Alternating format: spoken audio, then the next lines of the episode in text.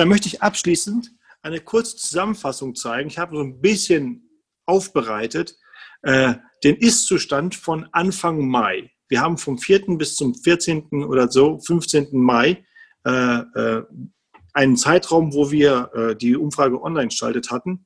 Und danach haben wir einfach mal einen Schnitt gemacht und das ausgewertet. Aber die Umfrage lief trotzdem weiter, äh, um zu schauen, ob da jetzt vielleicht ergänzende Tendenzen rauskommen in einer zweiten Form. Aber jetzt haben wir erstmal die ersten 22 äh, Teilnehmer dabei gehabt. Und ich möchte euch einfach mal durchführen. Und da kann man vielleicht ein bisschen reflektieren, wie das in eurer Gemeinde ist äh, und ähm, welche Themen dabei äh, generell war. Können mir jemand mal Feedback geben, ob ihr das Bild seht? Ja, wir sehen es. Okay, und wenn ich jetzt reinzoome, seht ihr das auch? Ja. Super, dann können wir arbeiten, weil das ist zum Teil etwas klein. Äh, also das ist die Umfrage Gemeinde online. Und äh, erstellt wurde sie von den anwesenden Personen, die jetzt hier auch dabei sind. Und äh, vielleicht gleich nochmal die vollständige Ausführung davon findet ihr im nächsten BSB-Journal, das herauskommt und Corona im, im, Zentrum des Themas hat. Und da ist mein Beitrag äh, eine, eine Gemeinde online, heißt dieser, der, der, der, äh, der auf, die, die Überschrift über den Artikel wo ich ein bisschen über die Geschichte von der Gemeinde online spreche und auch über die theologische Diskussion, die die Entwicklung von Gemeinde online begleitet hat. Und dann auch da, wo passend, habe ich dann die Ergebnisse mit einverarbeitet von dieser repräsentativen Studie. Genau. Jetzt wollen wir ganz kurz mal hier so durchschauen, was hier so ähm, ähm, im Überblick passiert ist. Das waren 22 Antworten aus mindestens 18 Gemeinden. Warum mindestens 18 Gemeinden? Weil diese Angabe war freiwillig. Und wir hatten von klein bis groß dabei. Auch Größe über, groß meine ich jetzt über 500 Mitglieder und klein meine ich unter 50 Mitglieder. Und die erste Überraschung, die mich erreicht hat, war, dass 40 Prozent der Teilnehmer erst mit Corona, mit Live-Übertragung überhaupt erst angefangen haben. Spannend, nicht wahr? Ähm, dann halt aufholen mussten. Und da gab es natürlich bestimmt auch gewissen intensiven Austausch, wo man herausfinden musste, wie das geht. Wir selbst haben tatsächlich gehören zu diesen 40 Prozent. Auch wir haben erst angefangen, als Corona ausbrach. Aber wir waren eigentlich schon auf dem Weg dahin und mussten dann einfach etwas beschleunigen, was wir über die Jahre vorbereitet hatten. Aber das war etwas und ähm, dann geht es hier durch die Herausforderungen allgemein. Was hat die Corona für die, für die Gemeinde allgemein bedeutet? Was waren die größten Herausforderungen? Je höher der Balken, umso höher die Herausforderungen für äh, die verschiedenen Bereiche des Gemeindelebens. Ich gehe sie mal ganz kurz durch. Äh, wenn man hier sieht, dass quasi die Koordination untereinander, und da sehen wir quasi die größte Herausforderung war tatsächlich das Gemeindeleben selbst und die Theologie im Gottesdienst, weil man jetzt auf einmal Gottesdienst neu denken musste. Und das ist auch von Heinrich schon gesagt worden, ja, dass wir gehandelt haben und jetzt müssen wir theologisch reflektieren. Und der rechtliche Aspekt, der kommt natürlich auch, wenn man da hineingeht mit dem Stream und den Rechten und was ist das mit Copyright und so weiter. Ähm, und dann äh, die anderen hängen damit dran, dass zum Beispiel Planung etwas komplizierter geworden ist, die technischen Kompetenzen müssen aufgebaut werden, technische Voraussetzungen müssen geschaffen werden. Aber alles, was über diese Viererlinie hängt, äh, fünf ist das Höchste, was man hätte geben können und alles, was über der Viererlinie hängt, wird eher positiv bewertet. Und was halt zur Dreierlinie hängt, dann hat man eher im, im Schnitt Schwierigkeiten. Auch hier, das ist wieder ein Querschnitt. Einige Gemeinden hatten da überhaupt keine Schwierigkeiten und andere Gemeinden haben es noch gar nicht versucht. Dann, äh, wie ging das Online-Gemeindeleben weiter? Also was wurde fortgesetzt und was wurde eingeschränkt fortgesetzt oder gar nicht? Und dann einfach mal hier zu sehen, 100 Prozent haben die Gottesdienste und fast alle haben ihre regulären Besprechungen in der Leitung und in den Teams fortgesetzt. Da wurde einfach auf die Online-Medien umgestiegen und weitergemacht. Hauskreise nur noch eingeschränkter, aber wahrscheinlich wegen der kleineren Gruppen und weil man Skype schon kennt. Dann Kinder- und Jugendarbeit wieder noch weniger. Das ist in manchen Gemeinden ausgesetzt. Bibelarbeiten auch, interessanterweise. Und was mich gewundert hat, nur ein Drittel der Gebetstreffen wurden fortgesetzt. Nun in Klammern, man weiß, ich habe nicht abgefragt, ob es vorher ein Gebetstreffen gab oder nicht, also ein explizites Gebetstreffen. Aber nur 30 Prozent der Beantworteten haben Gebetstreffen angesetzt und Gemeindestunden ganz wenig. Ja, da hat diese 20 Prozent, die tatsächlich noch Gemeindestunden machen, müsste man vielleicht nochmal nachhaken und fragen, ja, wie denn und wie ist das tatsächlich gewesen? Weil Gemeindestunden leben ja auch gerade vom Austausch. Die Technik ist dafür theoretisch gegeben. Aber wie ist das jetzt mit den Menschen, die diese Technik haben? Aber das ist erstmal so grundsätzlich eine Übersicht darüber, wie Gemeindeleben online fortgesetzt worden ist. Und ihr findet euch vielleicht in der einen oder anderen Seite wieder. Welche Herausforderungen haben wie die, die Pastoren, die Ältesten, die Teilnehmer für ihre Gemeinde gesehen? Und wir sehen ganz klar, zwei große Herausforderungen stechen heraus. Das ist einmal die Gemeinschaft und dann die Beteiligung am Gemeindeleben. Ne? Mit über 90 Prozent und fast 70 Prozent der Leute, die sagen, das fällt jetzt schwer. Das heißt, dieses Beteiligung am Gemeindeleben und Gemeinschaft also man hat quasi dieses, dieses Thema Gemeinschaft, dieses Wort Gemeinschaft mit physischer Anwesenheit gleichgesetzt. Und deswegen ist es ganz wichtig, dass wir uns heute mal mit diesem Thema Koinonia, Gemeinschaft, auseinandergesetzt haben, dass, ähm, äh, dass der theologische Begriff, der biblische Begriff an sich selber eine viel größere Sache abbildet und dass Gemeinschaft durchaus real not, möglich ist, auch wenn man eine physische Distanz hat. Aber jetzt auch wieder differenzierend muss man dazu sagen, dass man oft Gemeinschaft sagt, aber Versammlung meint. Also die anderen Worte, das Zusammenkommen, das physische Zusammenkommen. Und da müsste man, um das vielleicht klarer zu haben, noch mal ein bisschen genauer hineinschauen, was denn hinter dieser, dieser Auswertung besteht. Aber ich glaube, vom Gefühl her, Gemeinschaft leidet. Das sagen die Leute auch. Ja, Gemeinschaft leidet. Und natürlich auch die Beteiligung am Gemeindeleben weil auch sehr viele unserer Dienste tatsächlich auf Kontakt ausgelegt sind. Dann gibt es sehr viele Sachen, die direkt mit der Arbeit selbst zu tun haben, rechtliche, technische Ausrüstung, die Seelsorge wenig, das Know-how wenig.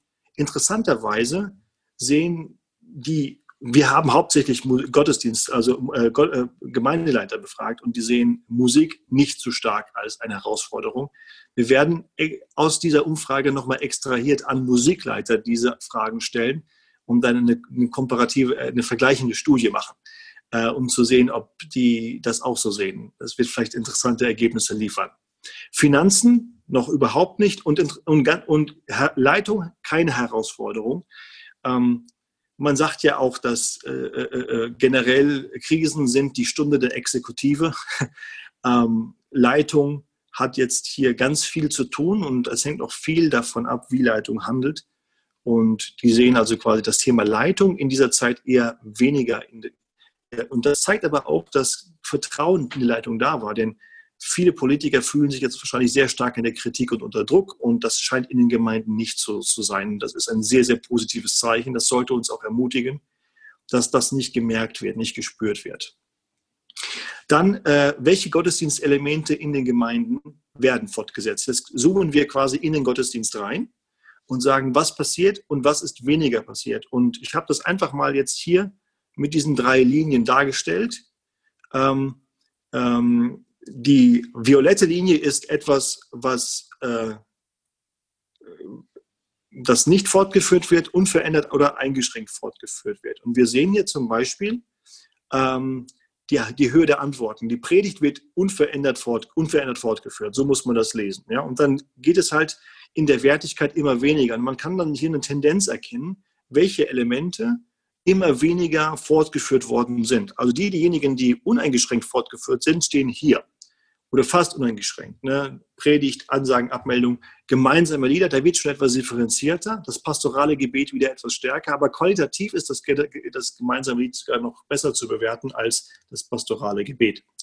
Und dann Kinderprogramme, Vortragslieder, Abendmahl, Zeugnisberichte, Gebetsgemeinschaft, Austausch und freie Beiträge. Also bis zur Gebetsgemeinschaft sehen wir ein sehr diffuses Bild. Das bedeutet, dass die Gemeinden das unterschiedlich gehandhabt haben und das unterschiedlich bewertet haben. Wir sehen besonders beim Abendmahl gehen die Zeilen ganz stark auseinander. Das, das ist einfach so grafisch da gesehen. Hier haben wir eine unterschiedliche Auslegungssituation in den befragten Gemeinden. Und dann die Gebetsgemeinschaft auch wieder ganz nach hinten gerutscht ja, und das deckt sich so ein bisschen mit dem, wie viele Gebetstreffen wurden fortgesetzt und Gebetsgemeinschaft. Irgendwie scheint es, das ist nur tendenziell oder eine Andeutung, müsste man genau untersuchen auch wieder, aber dass, dass der Mut zum gemeinsamen Beten und die Zeiten für das gemeinsame Gebet unter Corona gelitten haben. Was ich persönlich als eine interessante Entwicklung finde, denn äh, das Beten hat man uns ja nicht verboten und das gemeinsame Beten über Telefon oder Skype, aber irgendwas hat es trotzdem gemacht. Okay? Äh, könnt ihr mal selbst reflektieren und dann ganz am Ende Austausch von Anliegen und freie Beiträge. Was ist die Tendenz? Je, eins, je, je, je weniger diese, also je, je weniger Leute beteiligt sind und je mehr Vortragscharakter in einem Element ist, umso einfacher ist es umzusetzen. Die Predigt, die Anmeldung, gemeinsames Lied, das von wenigen geleitet wird, das posturale Gebet, das Kinderprogramm, ja, je nachdem. Und dann Vortragslieder, da wird die Gruppe größer, Abendmahl, da wird die ganze Gemeinde eingezogen, Zeugnisse und Berichte. das ist häufig eine spontane Sache. Gebetsgemeinschaft fällt hier gerade so ein bisschen raus, aber auch da ist ja eigentlich die ganze Gemeinde gefragt und Austausch von Anliegen. Auch das passiert ja im Gottesdienst in vielen Gemeinden und das ist jetzt schwieriger geworden, aber technisch eigentlich nicht unmöglich. Und die freien, freien Beiträge, das ist, die Spontanität geht weg. Also das heißt, je mehr Leute beteiligt sind und je mehr äh, aktive Beteiligung von der Versammlung notwendig ist, umso schwieriger umzusetzen ist das in Online-Gottesdiensten. Das ist die Erkenntnis erstmal ganz grob. Und das kann man im Einzelnen dann nochmal auswerten. Noch einige Sachen, ganz, die jetzt zum Abschluss kommen. Reaktionen auf die Online-Gottesdienste sind durchweg positiv. 100 Prozent der Teilnehmer sagen, die Gottesdienste wurden gut angenommen, weil sie dadurch der Gemeinde verbunden fühlten. Das ist die Einschätzung der Ältesten. Die sagen, ja, die, die Leute haben die Online-Angebote angenommen, weil sie eine Verbundenheit führen. Und das ist höher als dieser pragmatische, sie waren froh, dass sie überhaupt etwas angeboten haben. Also hier sieht man schon eine Wertigkeit, die im Online-Angebot gesehen wird, über das pragmatische äh, äh, ähm, äh, Notlösung hinaus. Ja? Und dann äh, ganz wenig, sie fast genauso gut davor, wie davor die Gottesdienste miterleben können und gar nicht ihnen das Online-Format besser gefällt als der Gottesdienst vor Ort. Das wurde nicht einmal angekreuzt. Vielleicht Wunschdenken, aber ähm, wir beten, dass das tatsächlich nicht der Fall ist, dass quasi das Online besser fällt als die. Ähm, aber das wurde ja in den Fragen vorher schon beantwortet. Ganz kurz zum Abendmahl. Und äh, da sehen wir einfach mal einen, einen Schnitt. Äh, die, die, der, der hellrote Teil sind die Gemeinden, die nicht Abendmahl online gemacht haben und die anderen, die online gemacht haben, der dunkle Teil. Und hier sehen wir hier, das ist ungefähr eine 40-60 Aufteilung. Einfach nur mal sehen, was die Gemeinden aus dem FEF so praktiziert haben. Und wie gesagt, die Begründungen dafür wurden meistens über den Gemeinschaftsbegriff formuliert. Nicht ausschließlich, aber hauptsächlich. Ja, es ist möglich, Gemeinschaft zu haben oder nein, es ist nicht möglich, Gemeinschaft zu haben, weil Abendmahl mit dem Gemeinschaftsmahl halt sehr stark definiert ist. Und da sehen wir, warum die Theologie der Gemeinschaft hier unheimlich große Rolle spielt, gerade in Sachen Abendmahl und anderen Kasualien oder Themen, wo wir sehr viel, also das Zusammenkommen theologisch bewerten. Ne? Und das so viel zu diesem hier. Und dann haben wir noch mal kurz die Frage gestellt, welche Auswirkungen die Personen auf ihren persönlichen Dienst empfinden. Und wir sehen, dass die, Aus, die, die Bewertung der Gegenwart am negativsten ist, aber die Ausblick in die Zukunft am positivsten. Das sagt einfach, wir sind Menschen mit Realismus und Hoffnung.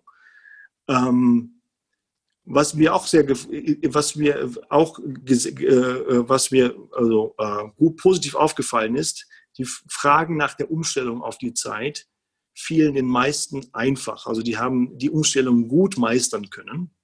Aber der Dienst ist, Ausübung des Dienstes hat sich dann doch etwas verändert. Und das habt ihr sicher auch gemerkt, aber nicht alles hat sich verändert und einiges blieb gleich. Gerade was die Gegenwart betrifft, eine der größten Punkte war die Sorge für die Mitglieder ist die stiegen, gerade bei den Leitern. Und äh, das ist quasi, wie die Auswirkungen sind und die Befürchtungen für die Zukunft und die Erwartungen ganz kurz und dann kommen wir kurz in eine Fragezeit und dann ist das zu Ende.